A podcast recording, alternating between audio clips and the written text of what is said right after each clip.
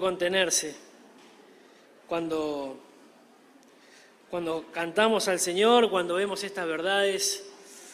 Eh,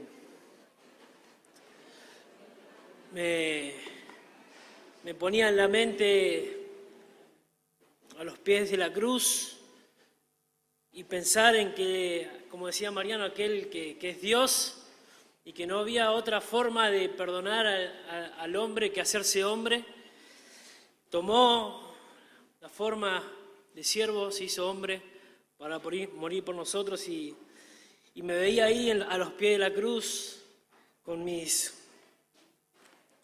ropas sucias. Y el Señor cambiándonos, ¿no? Esa vestimenta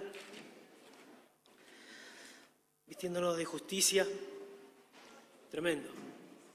Imposible no. Que no se le haga un nudo en la garganta a uno cuando, cuando canta, cuando escucha, ¿no?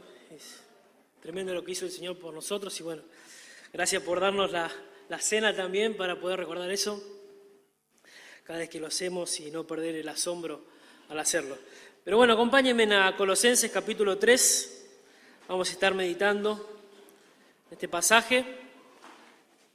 Ayer tuvimos un hermoso tiempo con, los jóvenes en el retiro, ahí en Escobar.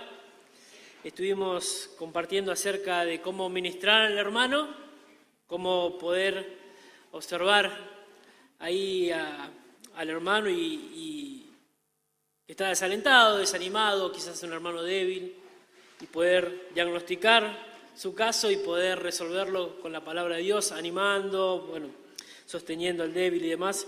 Ese mensaje porque yo sé que algunos se lamentan de no estar, ya está, se está moviendo por los WhatsApp, así que cualquier cosa Dani y Sole se los pueden compartir, así también son edificados ustedes. Pero hermoso tiempo que pasamos ayer con los hermanos, con la palabra, divirtiéndonos, jugando y, y demás, la verdad que fue un tiempo hermoso. Si estamos ahí en Colosenses capítulo 3, vamos a leer del versículo 1, específicamente vamos a estar hoy meditando en el versículo 8 al 11, pero vamos a leer todo para estar eh, en contexto, ¿está bien? Dice la palabra del Señor en Colosenses capítulo 3, versículo 1. Es un pasaje que, que fuimos estudiando a lo largo de este tiempo, cada tanto. Dice así la palabra del Señor, si pues haber resucitado con Cristo, buscad las cosas de arriba, donde está Cristo sentado a la diestra de Dios. Poned la mira en las cosas de arriba y no en las de la tierra porque habéis muerto y vuestra vida está escondida con Cristo en Dios. Cuando Cristo, vuestra vida, se manifieste, entonces vosotros también seréis manifestados con Él en gloria. Ese fue un mensaje. Versículo 5, haced morir pues lo terrenal en vosotros, fornicación, impurezas, pasiones desordenadas, malos deseos y avaricia, que es idolatría, cosas por las cuales la ira de Dios viene sobre los hijos de desobediencia, en los cuales vosotros también anduvisteis en otro tiempo cuando vivías en ellas. Ese fue otro mensaje, no abrazar el pecado sexual.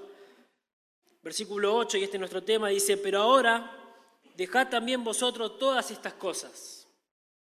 Ira, enojo, malicia, blasfemia, palabras deshonestas de vuestra boca. No mintáis los unos a los otros, habiéndonos despojado del viejo hombre con sus hechos y revestido del nuevo, el cual conforme a la imagen del que lo creó se va renovando hasta el conocimiento pleno, donde no hay griego ni judío, circuncisión ni circuncisión, bárbaro ni escita, siervo ni libre, sino que Cristo es el todo y en todos. Vamos a orar. Señor, gracias por este tiempo, Señor, en que, en que nos llevas a, a pensar en ti. Y Señor, siguiendo ese espíritu, Señor, queremos eh, que dirijas este tiempo, Señor, que, que me tomes como tu representante, tu, embajador, Señor, para, para decir lo que tú quieres que, que tu pueblo sepa hoy, Señor. Te ruego por los corazones, para que nos des corazones permeables a tu palabra, oídos atentos, Señor, que no, nuestra mente no, no divague, Señor, somos propensos a hacerlo. Señor, ayúdanos, eh, guíanos con tu espíritu, Señor, y, y trata con nosotros, por favor, Señor. Te lo pedimos en el nombre de Cristo Jesús. Amén. En el libro Pecados Respetables, un libro que ya es muy conocido, el autor dice que los llamados evangélicos conservadores nos preocupamos demasiado por los pecados vergonzosos que en la sociedad rodea. No obstante, dice el autor, hemos llegado al punto de perder de vista la necesidad de confrontar nuestros pecados, propios pecados, más refinados y sutiles. Los pecados que Pablo enumera en este pasaje que estamos viendo hoy, en esta segunda lista de, pecados que vamos a estar viendo hoy, quizás para algunos no sean tan sutiles, pero son pecados que lamentablemente en el mundo cristiano se soportan más que otros. Y de eso se trata el libro de Jerry Bridges, Pecados Respetables. Se refiere a pecados respetables con aquellos pecados que son más tolerables que otros y que nos permitimos nosotros eh, eh, en la vida. Nos escandalizamos ante pecados groseros como aquellos que, que vimos en la primera lista, cuando la vimos acerca del pecado sexual, pero no tanto con estos pecados que se nombran en esta segunda lista. A veces nos comportamos como aquellos fariseos que presentaron a la mujer que fue descubierta en el pleno acto de adulterio, pero frente a las palabras del Señor, cuando apela a la conciencia de cada uno, de uno en uno fueron dejando su lugar hasta el punto de que nadie pudo arrojar la primera piedra, ¿se acuerdan? Todos quedaron expuestos por causa de sus pecados, aunque más tolerables que los de la mujer, claramente. Por esto no tiene nada que ver con juzgar o no, si podemos juzgar o no el pecado de alguna persona, sino más bien con el hecho de que todos, delante de Dios, estamos parados en el mismo peldaño y todos nuestros pecados son puestos frente a Dios. Si es que verdad, en verdad pusiste tu confianza en el Señor para salvación, no solo debes tener conciencia de pecados como estos, sino que también debes santificarlos matarlos en el caso de los pecados eh, más groseros, pero también abandonar estos pecados más sutiles quizás y seguir creciendo en madurez. Eso es lo que yo quiero que veamos hoy en nuestro texto. Y es que si has nacido de nuevo, tener la responsabilidad de, de abandonar no solo aquellos pecados más grotescos, sino también estos pecados que son más tolerables y que no te identifican con tu condición de nueva criatura, de nuevo creyente, no te identifican para nada, sino más bien que te siguen identificando con el viejo hombre al que debemos dejar atrás. De ahí el título del mensaje, dejando el viejo hombre atrás, dejando atrás el viejo hombre. Por eso vamos a ver tres, tres puntos claves en el texto que tenemos que tener en cuenta en este proceso de santificación, ¿verdad? Que que debemos dejar aquellos pecados que nos identifican con la vieja vida, la vieja o la, antigua vida en la cual vivíamos. En versículo 8 al versículo 9, la primera parte, versículo 9a, vamos a estar viendo la exhortación de parte de Pablo a dejar nuestros pecados. En versículo 9, la segunda parte, al versículo 10a, vamos a estar viendo la razón que garantiza que podemos dejar nuestros pecados.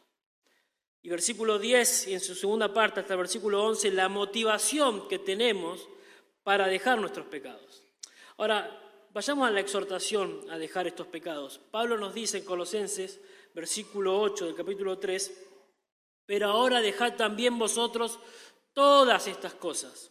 Ira, enojo, malicia, blasfemia, palabras deshonesta de vuestra boca, no mintáis los unos a los otros. Tiempo atrás como, dijimos, estuvimos meditando acerca de hacer morir el pecado sexual, los versículos que anteceden al pasaje de, hoy. Y dijimos que aquel entonces, eh, que la vida que, Pablo presenta en capítulo 3, versículo 1 al 4, supone o implica, eh, ahora que hemos resucitado con Cristo, decir que somos nuevas criaturas, eh, que debemos hacer morir el pecado, que debemos hacer morir el pecado, particularmente el pecado de índole sexual. En aquel momento vimos que Pablo comienza hablando del pecado sexual ya consumado, ¿se acuerdan? Fornicación, inmoralidad, etc. Y termina con, este, con el pecado quizás más íntimo que se gesta en el corazón. ¿Recuerdan? La idolatría, la avaricia, la codicia. Bueno, la motivación que lo llevó como, como por una escalera, ¿no? De peldaño en peldaño, de escalón en escalón, desde el pecado ya consumado, ya dado a luz, al pecado que se concibe en el, corazón. Y en nuestro texto también se nos exhorta a dejar pecados, pero más bien de índole social, más que, individual y sexual. Es decir, que, que afecta a nuestro entorno, que afecta a nuestro prójimo. Y Pablo comienza al revés de la, de la lista anterior. Ahora comienza desde el pecado gestándose en el corazón desde la motivación, las intenciones del corazón, hasta el pecado exteriorizado que se refleja en los actos que nosotros vamos a ver en esta lista de, pecados que le siguen al pecado como, lo es la ira. Ahora bien, Pablo cambia su lenguaje, podemos ver en el texto, porque en el versículo 5 nos dice que debemos hacer morir al pecado, y eso basándose, y de acá vamos a ir y volver eh, en cada momento a, a los primeros versículos del capítulo 3, en que si hemos muerto con Cristo, entonces debemos matar nuestro pecado. Para esta nueva lista usa una nueva ilustración que tiene relación con el hecho de cambiarnos de ropa. Es decir, me quito la ropa sucia y me pongo una ropa limpia. Sin duda Pablo tiene en mente el proceso de santificación en la vida del creyente, que tiene su, su mirada puesta en las cosas del cielo y no en las cosas de la tierra. ¿Por qué decimos que Pablo tiene esto en mente, este proceso de santificación en la mente? Bueno, por los verbos que, usan estos versículos que leímos. A, modo de ilustración, noten, versículo 8, dejad pues, versículo 9, despojaos, versículo 10, revestidos. Más adelante quizás podamos ver versículo 12, ahora vestidos. Esto nos hace pensar, y está más que claro, que Pablo habló de que si hemos puesto nuestra mirada en Cristo, entonces debemos ser cada vez más parecidos a Cristo. Y esto implica un esfuerzo de nuestra parte en nuestra relación eh, en cuanto a la santidad depende. Este es el sentir de Pablo en Romanos capítulo 6, versículo 6, cuando dice que nuestro viejo hombre fue crucificado juntamente con él, es decir, con Cristo, para que el cuerpo de pecados sea qué? Destruido a fin de que ya no sirvamos más al pecado. Pablo comienza entonces esta segunda parte con la frase, pero ahora ya han, ya han matado este pecado, pero ahora también dejen todas estas cosas. No solo hagan morir aquellos pecados, sino también ahora abandonen estos otros pecados. Aquellos son grotescos, estos son más tolerables. Bueno, ambos tienen que ser quitados de la vida del creyente. La palabra dejar trae la idea de, esta ilustración, como dijimos, de, quitarse la ropa. Así como un niño cuando llega a su casa con toda la ropa sucia porque estuvo revolcándose en el barro y su mamá quizás limpió la casa y lo obliga a sacarse la ropa, a pegarse un baño, así es lo que Pablo intenta comunicarnos a nosotros los creyentes. Cristianos, dejen sus ropas sucias que no los identifican con el nuevo hombre, sino más bien con, el viejo hombre y ahora vístanse del nuevo.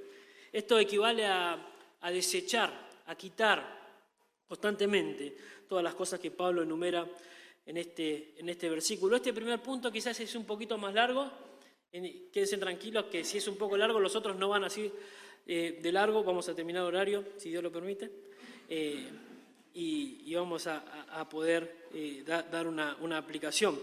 Pablo dice que estos cristianos deben dejarse o, dejar de identificarse con, el viejo hombre y abandonar también todos estos pecados, así como, como en el primer caso. Y el primer pecado que Pablo dice que el creyente debe abandonar, debe dejar, es un pecado tan común y tan tolerable como lo es la ira. Un pecado que según vemos motiva al resto de los pecados en una forma secuencial, como una cadena. Comienza con la ira en el corazón y se va exteriorizando, va saliendo como si fuera en una, en una cadena, uno tras otro. Con esta palabra, Pablo se refiere al sentido de ira pecaminosa. ¿Por qué tenemos que hacer esta distinción? Bueno, porque según Santiago capítulo 1, versículo 9, puede que la ira en algunos casos no sea pecaminosa. Él nos dice que debemos ser tardes, tardos en qué? En airarnos. Todo hombre sea pronto para oír, tardo para hablar, tardo en airarse. Efesios 4:26, airaos, pero no pequéis. Entonces, tenemos que hacer esta salvedad. Ahora, la ira que, no, es pecaminosa en sí, hay cosas que nos airan, hay cosas que, que hacen que nosotros tengamos ese peso de ira en el corazón, como por ejemplo la injusticia, la maldad, los abusos, etc. De hecho, habría un problema moral, siempre nos recuerda el pastor Mariano, de que si nosotros no nos enojamos ante la injusticia, ¿no? contra aquellas cosas que, que, vemos que en el mundo pasa por causa del pecado. Pero no es el caso que Pablo quiere presentar acá, sino habla de una ira que nace de un corazón distorsionado, perverso, con malas intenciones por nuestro propio egoísmo. ¿Y cómo sabemos esto? Por lo que, los pecados que desencadenan la ira, enojo, malicia, blasfemia, etc. Ahora, la ira en este caso es un sentimiento de enojo intenso que se prolonga en el corazón, pero que no desaparece, que no desaparece. Y se genera eh, en el corazón como si fuera una olla a presión, está ahí presionado, pero aún todavía no se manifestó. Está ahí, por algo que te haya molestado. La ira se traduce también como una amargura profunda que se vuelve intensa, también como, como un resentimiento que está cargado ahí en el corazón, que está a punto de salir. Es la actitud de una persona iracunda, que todo le molesta, desde cosas tan pequeñas como perder la llave del auto al tráfico en la Panamericana o no, o que una persona, un amigo, tu esposa, tu esposo no te presta atención, como también la, traición de aquel a quien consideras que es un amigo. Todo, todo, le afecta, todo le afecta, todo le molesta. A diferencia del sentido de venganza, la ira no, no se produce por una reacción a una provocación que alguien le, le puede hacer, sino que refleja su egoísmo, que está centrado en sí mismo, porque manifiesta lo que a él no le beneficia. Pablo dice en Efesios capítulo 4, versículo 31, que la ira es la clase de pecado que brota de un corazón que está amargado, con amargura en su corazón. Y como consecuencia de eso, comienza la ira, el enojo, etc. Pablo dice, quítese de vosotros que toda amargura. Y, eso trae como consecuencia enojo, ira, gritería. Y bueno, continúa el apóstol Pablo. La ira no, no, no busca la gloria de Dios, sino la gloria del hombre, la satisfacción de, mis deseos, de mis ambiciones. Eh, y esto no, no, debe tener lugar en la vida del creyente. No, no podemos, eh, o, no, no, esta característica no identifica a aquel que dice que se identifica con Cristo que murió al pecado y que resucitó según Colosenses capítulo 3, versículo 1 en adelante, que ha resucitado con Cristo y que su vida está escondida con, Cristo en, Dios. Ahora, la, ira es un sentimiento, yo no sé si está acoplando esto, porque siento que, ¿sí? No sé si estoy haciendo algo mal ahí atrás, me hace seña, ¿estamos bien? Listo, estamos bien, dice. Eh, la ira es un sentimiento, es, es, un sentimiento que, en el cual nosotros podemos decir de buena manera, esto no es correcto, esto, no, esto no está bien, esto no está bien.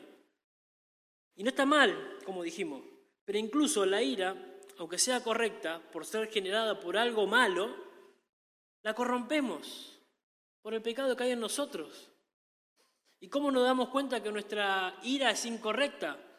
Bueno, porque explotamos, porque murmuramos, porque nos amargamos, porque guardamos rencor, nos irritamos, nos volvemos amargados y en muchos casos por cosas que no tienen importancia.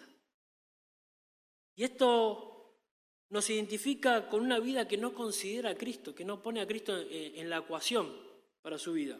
Y debe ser abandonada, porque si no es quitada te va a llevar a que esto se siga incrementando. Por eso la ira desencadena otros pecados, y en el orden de, que la Biblia nos da, el segundo eslabón de esa cadena es el enojo. La ira se gesta en el corazón, está ahí metida como una olla a presión. Si no bajamos el fuego, eso va a reventar en algún momento y se desencadena, dice el apóstol Pablo, en el enojo. Ese es el pecado que manifiesta la ira que nace en nuestro corazón, ahí pecaminoso. Y así como nosotros nos quitamos la ropa, es que debemos quitar esto porque la cosa va a explotar. Según nuestro texto, si no quitamos la ira, hermanos, el enojo se va a empezar a exteriorizar. A diferencia de la ira que se mantiene en el corazón a punto ahí de, de estallar, eh, el enojo es la ira que ya está a punto ya de desbordarse, está empezando a salirse eh, por, las tapas, vamos a decir. La ira, el enojo son compañeras, van de la mano, están juntas, son prácticamente sinónimos. La ira se encuentra ahí latiendo, latiendo, esperando salir como un volcán y se va a expresar en una actitud de enojo. Se va a expresar en una actitud de enojo. Alguno puede argumentar, bueno, es interesante, Marco, sí, pero en muchos casos mi ira y mi enojo son por cosas justas, son por cosas correctas. Lo que motivó a que yo tenga estas actitudes fue por motivos que realmente requieren que yo me enoje. Bueno, la ira puede ser una motivación que realmente valga la pena airarse, pero mirá qué fácil que es que se vuelva pecaminosa. Se puede volver pecaminosa cuando eh, algo es motivo de ira, pero que eso te importa más de lo que Dios dice en su palabra. Por ejemplo, no está mal querer que tus hijos te respeten y te obedezcan. No está mal. Es bueno. No está mal querer que tu jefe sea un jefe honesto y te recompense según tu labor. No está mal. O que te sirvan la comida caliente, si querés. No está mal. Pero cuando cumplir tus deseos, que son buenos deseos, son más importantes que la actitud que vos debés tener como creyente para con tu prójimo, que te obliga a creer que lo mereces y lo exigís, y entonces te enojás porque eso no se cumple, teniendo un trato conforme a lo que la palabra de Dios dice que tenés que tener con tu prójimo, ese, esa ira se vuelve pecaminosa. Romanos capítulo 13, versículo 10 dice que el amor no hace mal al prójimo. Entonces, lo que yo hago ante mis hijos que no se comportan bien, me irrito y los maltrato. Cuando mi esposa no responde como tiene que responder, yo soy áspero con ella. Cuando mis compañeros no hacen lo que tienen que hacer, yo no tengo gracia para mis compañeros. Entonces el enojo que nosotros tenemos, que quizás no es malo, se vuelve pecaminoso. Romanos 12, 17 dice, no paguéis a nadie mal por mal. Entonces yo respondo así porque lo que él hizo está mal. Entonces, mira se pone por encima de lo que la palabra de Dios dice, aunque sea buena. ¿Se entiende? Entonces nos enojamos, aunque sea bueno el motivo, pero por causa de nuestro pecado se vuelve claramente pecaminoso. Expresamos la irritabilidad en el corazón. La ira también se vuelve pecaminosa, el enojo también se vuelve pecaminosa cuando reaccionamos mal a algo que está mal. Por ejemplo, que tu jefe sea injusto, que tus hijos estén en rebeldía, que un borracho ande en zigzag por medio de la Panamericana, que hayas presenciado un robo y te enojas de manera irritante Expresás toda tu irritación que se genera en el corazón y perdés los estribos. Y Santiago, capítulo 1, versículo 20, dice que la ira del hombre no obra en la justicia de Dios. Es decir, existe una ira justa, pero causa o por causa de nuestras emociones, nuestra ira nos puede enseguecer y no produce una justicia a la manera de Dios, claramente. Además de eso, nuestro enojo puede llegar a estorbar nuestras oraciones dice 1 Tesalonicenses capítulo 2, versículo 8. Y no solo que, que, el enojo interrumpe nuestras oraciones, sino que también le da lugar en la mente al diablo, según Efesios capítulo 4, versículo 27. Entonces la ira que nosotros tenemos es pecaminosa y es contraproducente para nosotros también. ¿Mm? Piensen en Moisés. Moisés se enojó en Números capítulo 20 con una causa justa, ¿se acuerdan? Pero Moisés desoyó la voz de Dios y se enojó contra el pueblo y golpeó la roca en vez de hablarle a la roca. ¿Y qué hizo Dios como consecuencia de su enojo, aunque la ira en su momento o la causa por la cual se podría enojar era justa? Como consecuencia no entró a la tierra prometida. Entonces nuestra conducta, nuestra ira puede ser pecaminosa. Y no conviene no conviene a los creyentes y debe ser quitada también. Ahora, según Pablo, y subiendo un escalón más, estos pecados acarrean malicia, una inclinación de la mente para desear mal al prójimo. El nuevo diccionario bíblico ilustrado lo define así. La malicia es una mala disposición de ánimo hacia otra persona, generalmente escondida con una apariencia engañosa. Esto surge del corazón que no pudo controlar su ira, que va a reaccionar de manera enojada, pero que tiene una actitud más bien reflexiva. Piensen bien esto, una actitud más bien reflexiva, pensando maliciosamente cómo ocasionarle un mal a otra persona. De una manera quizás no violenta, pero ocasionando un daño. Al fin, la persona que no mortifica ese pecado es una persona, como dijo un comentarista, que se recrea en el resentimiento, que acaricia las heridas causadas, ya sea por algo que le han dicho o que le haya molestado, y se niega a perdonar y tiene deseos de hacer sentir mal a la otra persona. ¿Te sentís identificado con eso?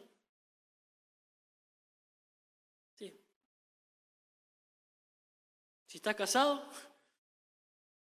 Muchas veces nuestra, nuestra manera de mostrar el enojo es haciendo que la otra persona se sienta mal. Esta persona que tiene ese corazón malicioso es una persona que se lamenta cuando el prójimo prospera,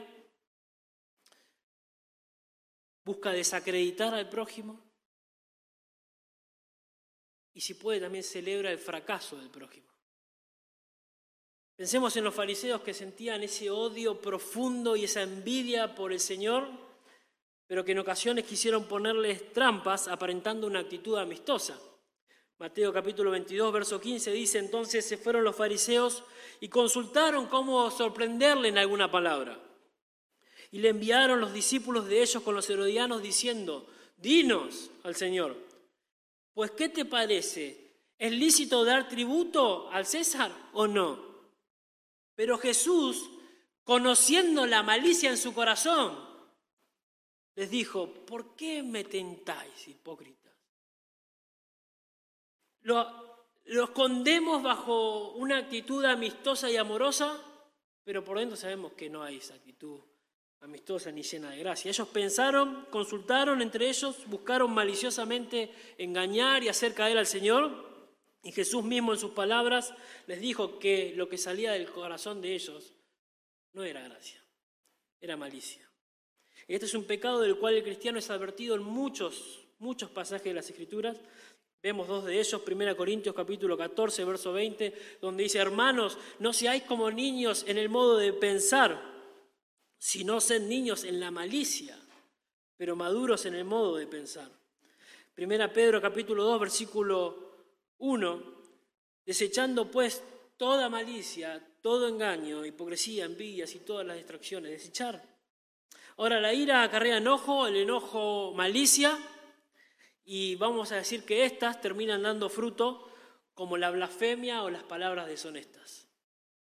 Mayormente cuando hablamos de, blasfemia, eh, entendemos que siempre es aplicada en relación con Dios.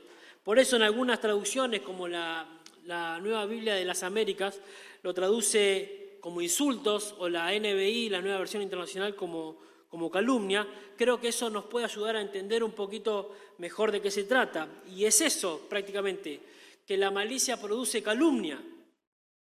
Estas son palabras falsas que decimos contra, contra otras personas con la intención de desacreditarla, de dañarla o lo que fuere. La idea de esto es que el hombre que no contiene su ira, su enojo, ni sus pensamientos, ni sus deseos, y que incluso quizás no quiere lastimar físicamente a la otra persona, recurre a un vocabulario corrompido que deshonra a Dios y menosprecia a la persona, en muchos casos a tal punto de insultar a la persona.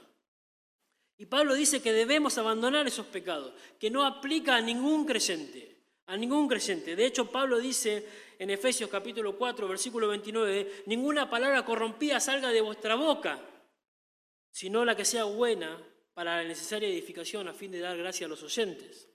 Estas palabras corrompidas nos hablan de aquellas palabras que, que, están podridas, que son perversas, que están cargadas de pecado. Y quizás en el ámbito de nuevos creyentes cueste un poco más dejar estas palabras, porque es un hábito en la vida el hablar así. Sin embargo, sabemos que hay creyentes de años que aún no han mortificado, no han santificado ese pecado. Y la palabra nos exhorta a dejarlo, como dejamos la ropa sucia en la basura.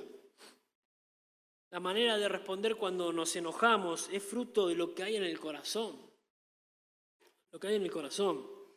Y si has nacido de nuevo, hermano, dicen las escrituras, que solo debería salir lo que es edificación para los oyentes y no destrucción para los oyentes. Otro de los frutos de la ira, ya vemos que el pecado se está saliendo, ya está, ya salió a la luz, ya se ha exteriorizado, son las palabras deshonestas. Ya para esta ocasión la ira, el enojo se transformó en un pecado de lenguaje obsceno, corrompido, impuro. La idea es de palabras que identifican desde un chiste de mal gusto, un chiste con doble sentido, a un insulto grotesco. Lo que manifiesta esta palabra es la depravación del corazón, la inmadurez del corazón en la, vida del creyente. No nos olvidemos que Pablo dice, pero ahora también dejad vosotros. O sea, él le habla a creyentes. Pablo se refiere a creyentes, a vosotros, a los que habían puesto su mirada en Cristo. Si pues habéis resucitado con Cristo, buscad las cosas de arriba donde está Cristo sentado a la diestra de Dios. Entonces ustedes que están poniendo su mirada en el cielo, dejen también estas cosas, son creyentes. Son creyentes. Les habla a los creyentes en Colosas y que tenían como hábito practicar estos pecados. En el caso de la iglesia de Éfeso, Pablo le dice, a la congregación en Efesios capítulo 5, versículo 3, dice, pero fornicación y toda inmundicia o avaricia ni aun se nombre entre vosotros como conviene a santos, ni palabras deshonestas, ahí está, ni truanerías, ni necedades que no convienen, sino siempre acciones de gracia. Ahora, Pablo cita un pecado más, que también debe ser abandonado. Los pecados anteriores Pablo da un sentido de urgencia, pero ahora dejad los creyentes deben abandonarse a esos pecados, son exhortados a abandonar esos pecados, son animados a quitarse la ropa de la vieja vida, de la vida antigua, pero ahora son exhortados con un imperativo que va acompañado de una partícula negativa. No mintáis, le dice a los creyentes. No mintáis los unos a los otros. La idea es, detengan ya toda acción mentirosa en sus vidas, le dice Pablo. Aquella mentira que ya está en proceso, Deténganla, ya está, no lo hagan más.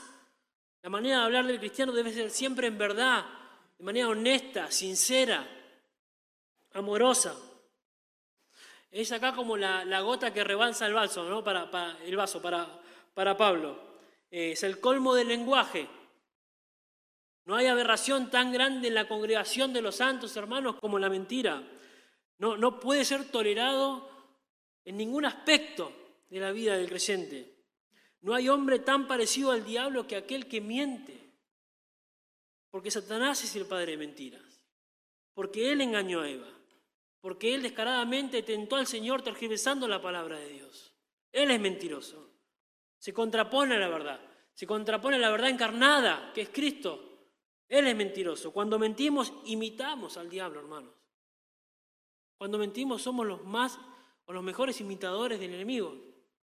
No puede haber en nuestra boca mentira, no puede. Cuando hablamos verdad, imitamos al Señor.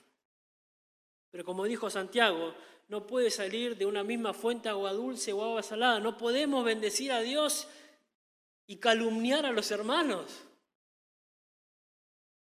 No cabe en la vida del creyente, no cabe eso. O hablamos verdad o hablamos mentira. Pero no puede salir de un mismo corazón esas cosas. Creo que Pablo tiene en mente que la mentira incluye toda la lista de estos pecados anteriores, porque la ira distorsiona la verdad, el enojo exterioriza una visión torcida de las cosas, la malicia piensa en cosas que no aplican a la verdad de Dios, la calumnia es falsedad y el lenguaje vergonzoso, deshonesto, nada tiene que ver con hablar lo que el Señor nos manda hablar, la verdad en amor al prójimo, no tiene nada que ver. Pero con cuánta facilidad, hermanos, mentimos. Mentimos.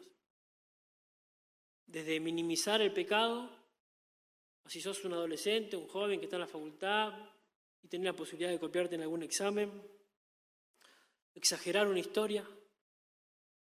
Eran 10 personas, ¿cuánto había? 15, como 15.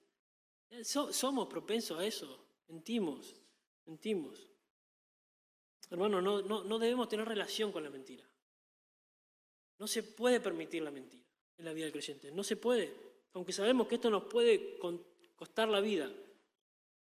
La mentira nos ayuda a salir del paso. Aunque el oyente puede confiar en nuestras palabras y nunca saber si le mentimos o no, hay un Dios al cual nosotros no podemos ocultarnos.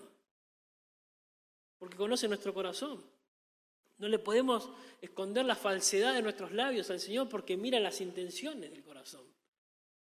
Y Pablo dice, si han muerto con Cristo y con esto al pecado, si han puesto su mirada en el Señor, entonces busquen las cosas de arriba. Y en las cosas de arriba no cabe la mentira. No entra. Eso no se puede tolerar en el pueblo de Dios. Jesús mismo dijo en Mateo 5:37 que vuestro hablar sea que sí, sí o no, no.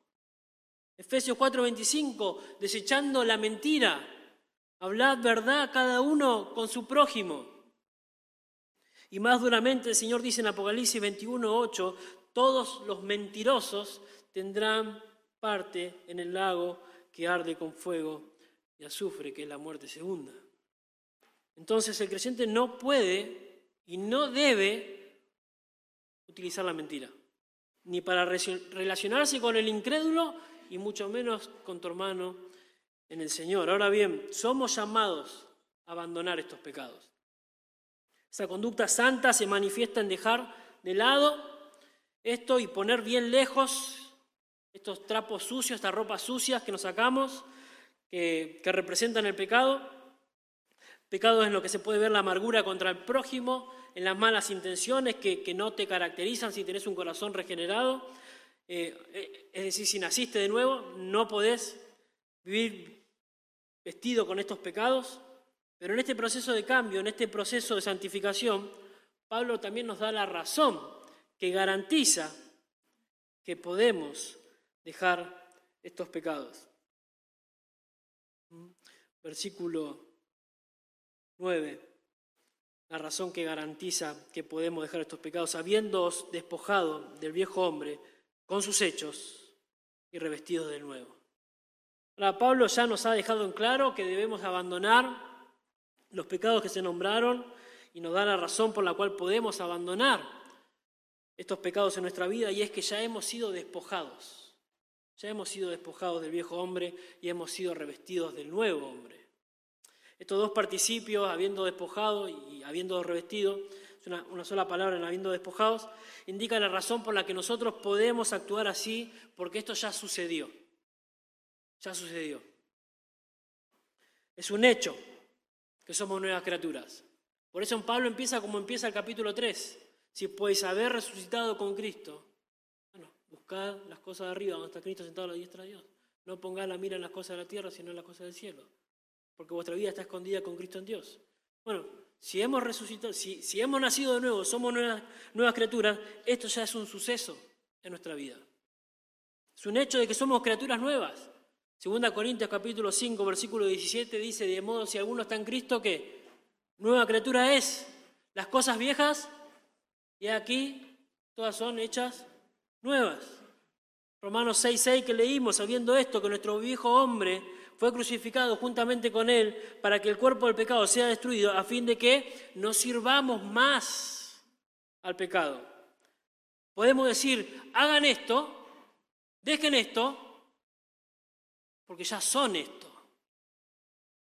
Es decir, puesto que ya han repudiado el viejo hombre con sus hechos, ahora deben repudiar también todas las manifestaciones de hábitos que corresponden al viejo hombre. El apóstol Pablo usa, usó esta forma de razonar en los versículos atrás que ya estudiamos, versículos 3 y 5, diciendo, pues habéis muerto con Cristo. Si pues habéis muerto con Cristo, bueno, entonces hagan morir lo terrenal. Debemos ser consecuentes y vivir el día a día aquello que vivimos una vez cuando creímos en Cristo en el momento de nuestra conversión. Un comentarista dice, continuad haciendo en la práctica lo que ya habéis hecho al principio. Hagan morir la carne, dejen también estos pecados, porque ahora le pertenecen al Señor se identifican con el Señor. Es lo que nosotros llamamos santificación posicional. El aspecto pasado, en el sentido que hemos sido hechos, hemos sido trasladados del reino de tinieblas al reino de su luz admirable. Dios nos ha hecho santos, nos libró del pecado, de la esclavitud del pecado. En el momento de creer, y al comienzo de nuestra nueva vida en Cristo, cuando el Espíritu Santo nos dio vida nueva, abrió nuestros ojos, nos convenció de pecado, la naturaleza del hombre fue santificada. Es decir, hemos pasado de muerte a vida. Estábamos muertos, ahora estamos vivos. Esa es la, santificación posicional. Y vamos camino a una santificación perfecta, que va a ser el momento en que estemos con Cristo en gloria. Esto es, claro. Por eso Pablo habla a los santificados como un hecho. ¿Mm? ¿Se acuerdan? En Hechos 26, 18 dice, para que reciban por la fe que es en mí perdón de pecados y herencia entre los santificados. Ya han sido santificados. Parece que, que Pablo tiene claro esto y quiere darle esperanza a los hermanos de Colosa. No los quiere destruir. Han sido unidos a Cristo, han sido librados de sus pecados. Esa es la razón que ahora nos garantiza que podemos dejar de practicar estos pecados que comúnmente llamamos pecados respetables, que no nos identifican con el Señor ni con su pueblo. Es por eso que el pecado no se puede enseñar de nosotros, porque perdió su poder. Perdió su poder en la cruz de Cristo. Cuando Cristo nos rescató en la cruz del Calvario, el, pecado perdió su poder, no tiene, la, no tiene el poder para esclavizarnos. Hemos sido libres, libertados. Pero debemos saber que si bien Cristo nos salvó y nos hizo santos, nos libró de todos nuestros pecados y del dominio del pecado, aún así no hemos sido totalmente purificados. La salvación completa de todo nuestro ser no ha sido completada aún. Esperamos esa redención completa algún día. Esto es porque la presencia del pecado aún permanece en nosotros. Aún permanece en la carne del creyente. Y por tanto debe luchar con él, debe matarlo todos los días, debe abandonarlo por el resto de sus días, debe luchar, debe matarlo, debe matarlo de hambre, no debe proveer para los deseos de la carne, no le debe dar de comer, no hagan viandas en la ladera para que cuando tengan ansias de cometer pecado, puedan encontrar con qué darle de comer. Tienen que matarlos hasta por fin aquel día que estemos ya en Cristo, ya sin relación con el pecado. Es esa vieja o vida antigua que Pablo se refiere con el término viejo hombre. Esa persona que se identifica no con el hombre regenerado, sino con aquel hombre que se identifica con el pecado heredado de Adán. Ese hombre está viciado, vive conforme a los deseos engañosos de la carne, dicen las escrituras. Pero el que, ha nacido de nuevo, el que ha puesto su mirada en la eternidad, en Cristo, ese hombre ha sustituido al viejo hombre por el nuevo hombre. Siguiendo la analogía de Pablo, nos hemos desvestido del viejo hombre y nos hemos vestido del nuevo. Si el viejo hombre nos identificaba con Adán, este nuevo hombre nos identifica con Cristo, con el Señor. Con el hombre regenerado que no anda conforme a las cosas del mundo, que no se entrega a los placeres del mundo. Por eso Pablo dice en Efesios 4:22, en cuanto a la pasada manera de vivir, como vivíamos antes, despojados del viejo hombre, que está viciado conforme a los deseos engañosos, y renovados en el espíritu de vuestra mente y vestidos del nuevo hombre, ahora sí creado, según Dios, en la justicia y santidad de la verdad. Hemos sido hechos nuevas criaturas, nuevos en Cristo. Nuestra mente fue renovada. Vimos la condición que nos separaba de Dios por causa de nuestro pecado y Cristo nos ha dado vida. Nos ha dado vida. Y ahora nos identificamos como el pueblo de Dios, como la luz del mundo. Y este pueblo ha de ser un pueblo santo, que vive en santidad, que deja atrás su pecado, que ya no abraza estas ropas viejas, que no se amolda al molde del mundo para ser transformado por él.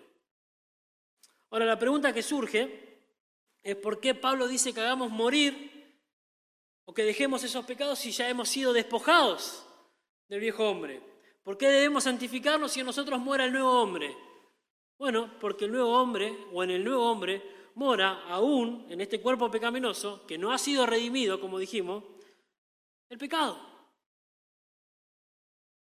Luchamos con nuestra carne. Y no, no, me refiero a los músculos en sí, sino a las pasiones, a, los deseos, a las intenciones, a los impulsos pecaminosos que todavía siguen relacionados con la humanidad, con el viejo hombre.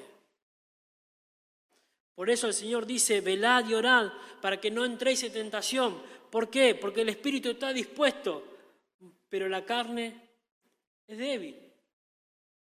Pablo dice en 2 Corintios 4, 6, por tanto, no desmayamos antes, aunque este nuevo hombre exterior se va desgastando, el interior no obstante se renueva de día en día.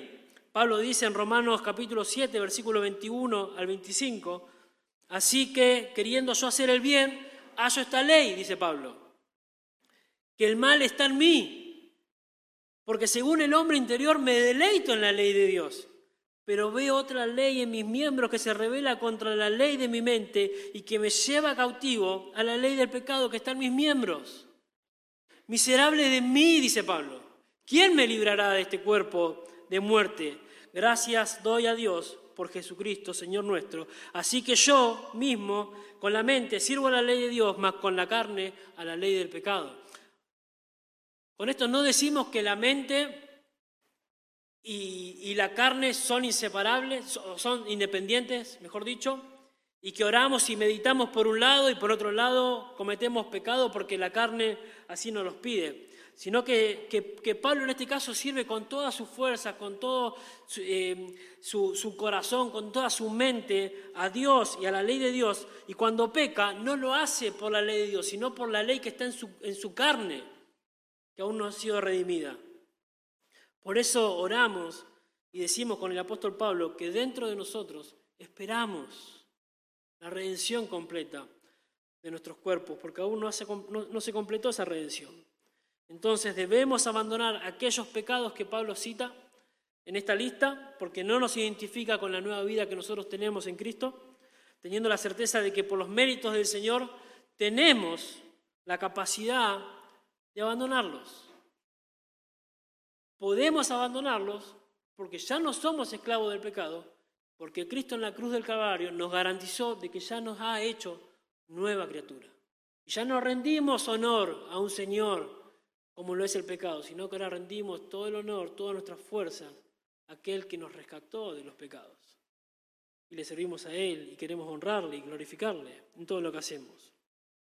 Y no solo eso, sino que también Pablo nos, nos, nos da la motivación para dejar esos pecados que vamos a abandonar, que tenemos que abandonar a medida que vamos creciendo, que vamos madurando en el Señor. Y ese es nuestro tercer y último punto, la motivación que tenemos para dejar nuestros pecados. Continúa nuestro texto diciendo, el cual conforma la imagen del que lo creó se va renovando hasta el conocimiento pleno, donde no hay griegos ni judíos, circuncisión ni circuncisión, bárbaro ni escita, siervo ni libre, sino que Cristo es el todo y en todos.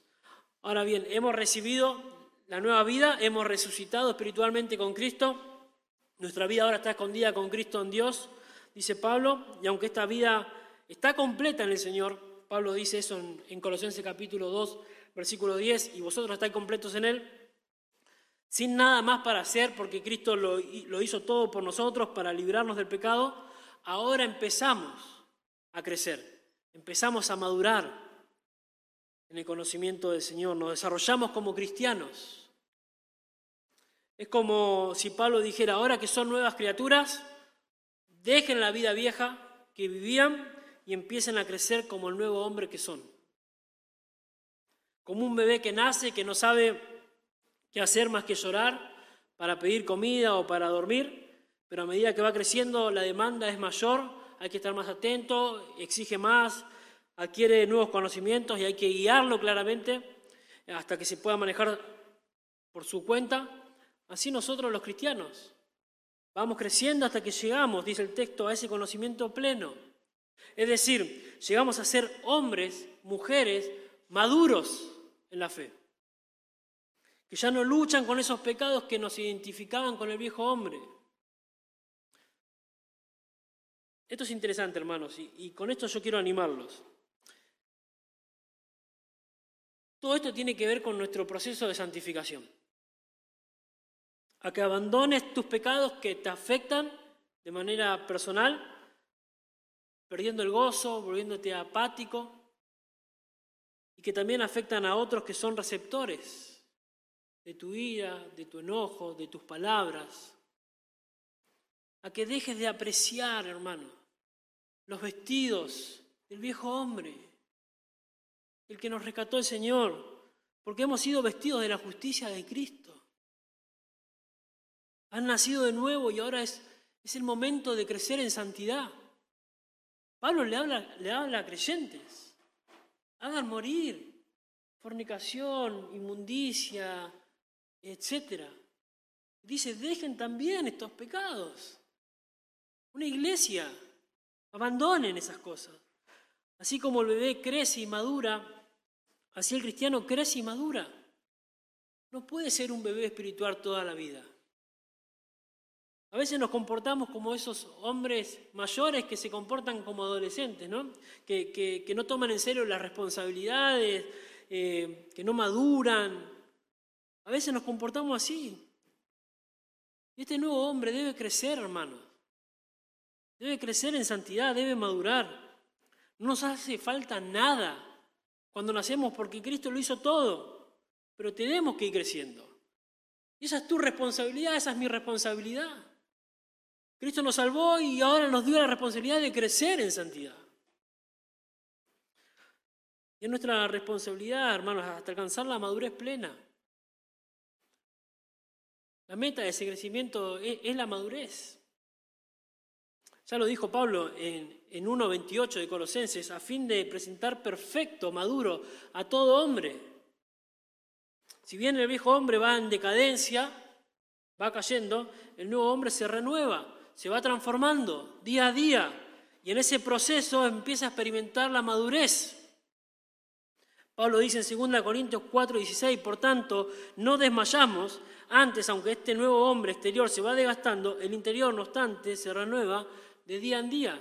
A medida que crecemos, nuestros pecados son mortificados y nuestra fe se va haciendo cada vez más robusta, más fuerte. Romanos 12.2, no os conforméis a este siglo, sino transformados por medio de la renovación de vuestro entendimiento. Efesios 4:23, y renovados en el espíritu de vuestra mente, vestidos del, viejo, del nuevo hombre, creado según Dios en la justicia y santidad de la verdad. El patrón o la medida o la guía que, que nos apuntara como si fuéramos una planta para que crezcamos eh, derechos, es el Señor. Dice nuestro texto, conforme a la imagen de aquel que nos creó, vamos creciendo en conocimiento. Es imposible, hermanos, es imposible crecer a la imagen del Señor si no tenemos conocimiento, si no nos esforzamos para conocerle. Decimos que Dios, todo lo que es, todo lo que piensa, todo lo que como ser es, lo revela en la persona de su Hijo Jesucristo. Jesús dijo, ¿quieren conocer al Padre? Mírenme a mí. Yo reflejo al Padre. Si querés conocer a Dios, la Biblia te manda que, que mires a Cristo, conozcas a Cristo. Pero ¿querés conocer a Cristo? ¿Querés conocer lo que Él demanda? ¿Querés conocer lo que Él pide? Conocer la Biblia. ¿Querés conocer a Dios? Mira a Cristo. ¿Querés conocer a Cristo? Mira las escrituras, porque ahí revela quién es Cristo. Entonces, la fuente de crecimiento y conocimiento, hermanos, es la Biblia. Es la Biblia. Hermano, no vas a crecer, no, no vas a madurar, no vas a abandonar tus pecados si no creces en el conocimiento pleno, dicen las escrituras. Pero este conocimiento se obtiene por medio de las escrituras, por medio de la Biblia. Tiempo atrás hablamos de 2 Timoteo capítulo 3 versículo 16, donde nos enseña que toda la escritura es inspirada por Dios y es útil para corregir, para reprender, para redarguir, a fin de presentar maduro a todo, a todo hombre. Crecemos a medida que conocemos las escrituras y las ponemos en práctica. La meta es que seas parecido a Cristo, a que seas como Él, que cuando la gente te ve por la calle o en la iglesia, reflejes el carácter del Señor. pero que si el Señor tiene la capacidad de partirte al medio delante de las personas, refleje que estás lleno de la palabra de Dios. Por eso actúas como actúas. El crecimiento no es solo intelectual, es moral, es vital. No solo consiste en tener la mente del Señor, sino en saber cómo debemos vivir como Cristo. El fin no es el conocimiento, el fin es Cristo, ser como Él, llevar vidas santas, en comunión con Dios. Y esto va a ser, hermanos, que podamos dejar los pecados, que repudiemos el pecado, que abandonemos, que dejemos de lado la ropa sucia. Y Pablo termina diciendo, donde no hay griego, ni judío, circuncisión, ni incircuncisión, bárbaro, ni escita, siervo, ni libre, sino que Cristo es el todo y en todos. No nos vamos a meter a, describir cada uno de ellos, solo decir que estos diferentes grupos eh, habían levantado barreras raciales, religiosas entre judíos y gentiles, sociales eh, entre esclavos y libres, culturales entre bárbaros y escitas, habían levantado barreras eh, que le impedían que se relacionarse el uno al otro.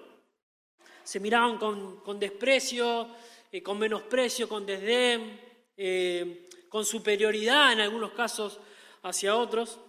expresaban su malestar al estar con el, con el otro hermano, que era diferente a él. Pero Pablo en Efesios capítulo 2, versículo 14, dijo lo siguiente sobre que, en Cristo desaparecen todas las barreras que, que nos separan y por ende aquellos pecados que cometíamos contra nuestros hermanos también desaparecen. Él dice, porque Él es nuestra paz, que de ambos pueblos hizo uno, derribando la pared intermedia de separación, aboliendo en su carne las enemistades para crear en sí mismo de uno solo un, solo, y nuevo hombre, haciendo la paz y mediante la cruz reconciliar con Dios a ambos en un solo cuerpo. Ahora, Pablo tiene la intención de anular todas las diferencias que existen entre los hermanos. O mejor dicho, no tiene las intenciones de anular todas las diferencias, sino que apunta a la unidad a pesar de las diferencias. De eso nos habló ayer Mariano en el retiro de GPS también. Es la oración de Jesús, que alcancen madurez para que sean uno. En Juan 17, y Pablo resalta, y es que en Dios no hay preferencias, ni por ser judío, ni gentil, ni bárbaro, ni escita, ni libre, ni siervo, ni teólogo, ni el don de enseñanza, ni el don de servicio, sino que todos son uno en Cristo y Cristo es el todo de ellos. Lo único que cuenta es Cristo, hermanos. Él es todo suficiente, Él es preeminente, lo vemos en esta carta. Nosotros somos uno en Él y las barreras que nos separan por cuestiones que no suman, que nos llevan a, a revelar nuestro corazón identificándose con el viejo hombre, son derribadas cuando dejamos todo de lado, hermanos. Y todos aquellos pecados que atentan contra el prójimo son santificados, son mortificados.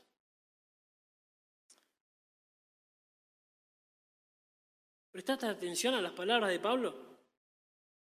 Él dice que si hemos resucitado con Cristo, nuestra vista, nuestros ojos deben estar fijos, fijos en Dios. Si hemos muerto al pecado, ahora nuestros deseos ya no son conforme al mundo, son deseos conforme a las cosas celestiales. Hemos dejado atrás el viejo hombre, hemos dejado atrás la vieja vida. Y si bien aún el, viejo hombre permanece ahí persiguiéndonos como un zombi, buscando que, que nos volvamos a vestir con sus ropas sucias, tentándonos a vivir como vivíamos en el pasado, no debemos dejar de buscar las cosas de arriba, donde está Cristo, sentado a la diestra de Dios.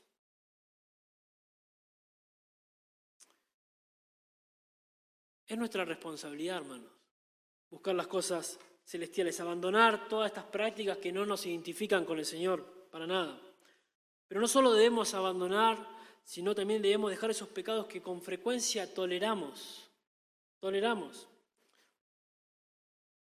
Pablo nos da la razón por la cual podemos abandonar esa vieja vida y es porque tenemos el poder para hacerlo. Porque nuestra fuerza descansa en Dios, en los méritos de Cristo, que ya nos despojó del viejo hombre y nos ha vestido de nuevo.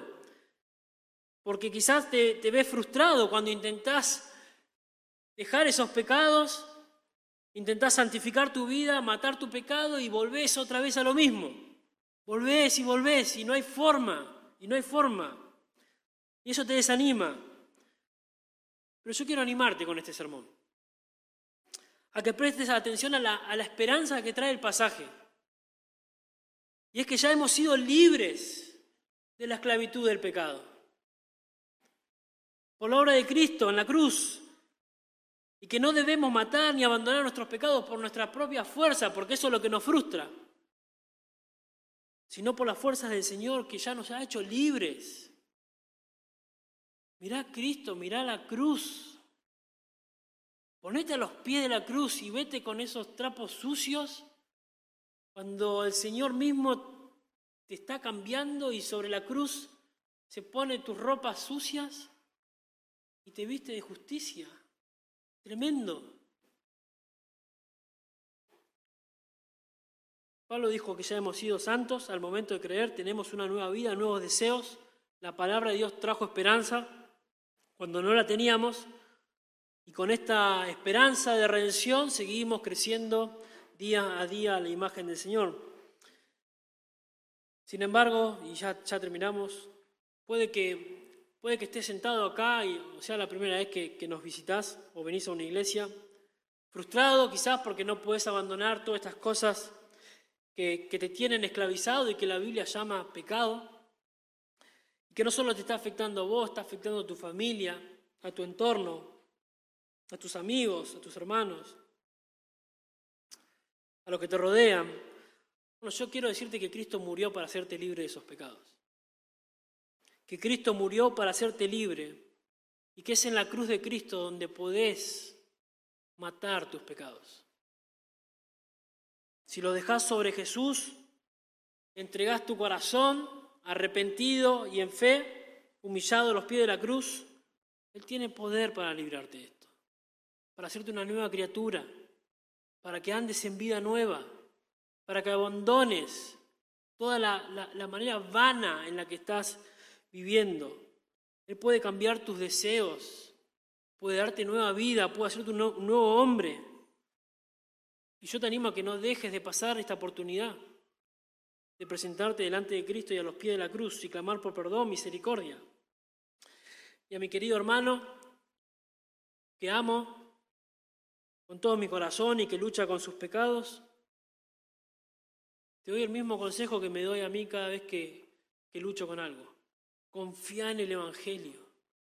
Es en lo que Jesús hizo por vos en la cruz del Calvario que te ha dado su Santo Espíritu que te guía a toda verdad. Hermano, si confías y crees por fe que Dios tuvo el poder para de la nada hacer este universo, si tenés la fe para creer que Cristo te salvó, no hay manera que dudemos que Él tiene el mismo poder para santificarnos cuando tomamos las responsabilidades que tomamos. Él se hizo hombre para morir nuestra muerte. El Dios eterno cuando tenía que ser cuidado por su mamá en sus brazos porque era delicado, estando en los brazos de María en sus manos sostenía todo este universo, es ese Dios que se hizo hombre por nosotros. Si te has alejado de la palabra de Dios, yo te animo a que vuelvas. Es la única que tiene la capacidad de santificarte y hacerte crecer a la imagen de Dios, aquel que te hizo una nueva criatura. Vamos a orar. Señor, gracias por tu palabra, gracias por la promesa del Evangelio. Y gracias, Señor, porque, Señor, vemos que delante de ti todos estamos en el mismo peldaño no hay uno ni otro, Señor, somos todos en Cristo y Él es todo para nosotros. Señor, aprendemos que tenemos que abandonar, si hemos resucitado con Cristo Señor, abandonar todos estos pecados. Pero también gracias Dios porque nos da la garantía de que lo podemos hacer, Señor, porque ya nos has hecho santo. Porque nos ha dado tu Espíritu que nos guía a toda verdad, Señor. Pero también nos motiva, Señor, a que podemos seguir creciendo. Y seguramente lucharemos con otros pecados, Señor, pero esto ya lo habremos mortificado, ya lo habremos santificado, Señor, lo habremos dejado en la cruz. Señor, y tú te habrás olvidado de ellos. Señor, danos corazones sensibles al pecado, Señor, a, querer huir. Señor, para nosotros es, es sencillo pedir perdón, cuando cometemos estos pecados, Señor, pero no fue fácil darnos el perdón, Señor. Tuviste que dar a tu Hijo para eso. Señor, y eso quiero que nos llene el corazón hoy, la mente, Señor, y que podamos salir esperanzados, Señor, de que podemos santificar nuestros pecados y dejar atrás el viejo hombre. Señor, bendice tu palabra, aplícala a cada uno conforme a su necesidad, Señor, te lo pedimos en el nombre de Cristo Jesús. Amén.